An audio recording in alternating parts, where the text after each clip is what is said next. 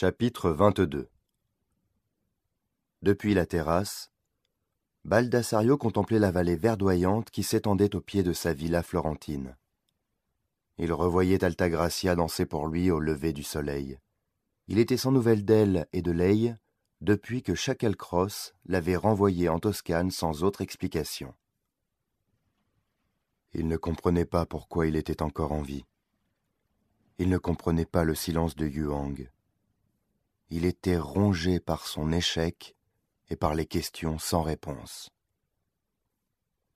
Peut-être était-ce le châtiment voulu par Yuang. Il devrait vivre avec ça. La mort aurait été finalement plus douce. On sonna à la porte de la villa. Baldassario traversa la maison et vint ouvrir.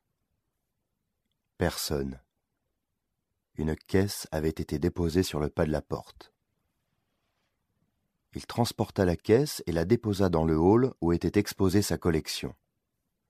Aucun marquage ni document ne permettait d'identifier son origine ou son contenu.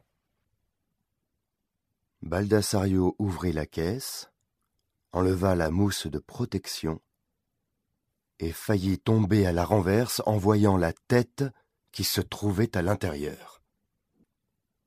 Sonné par le choc, il plongea les mains dans la caisse et sortit délicatement la tête. Ses yeux,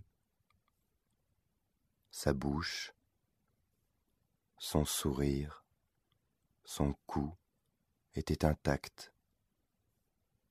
Elle était toujours aussi belle, Néfertiti.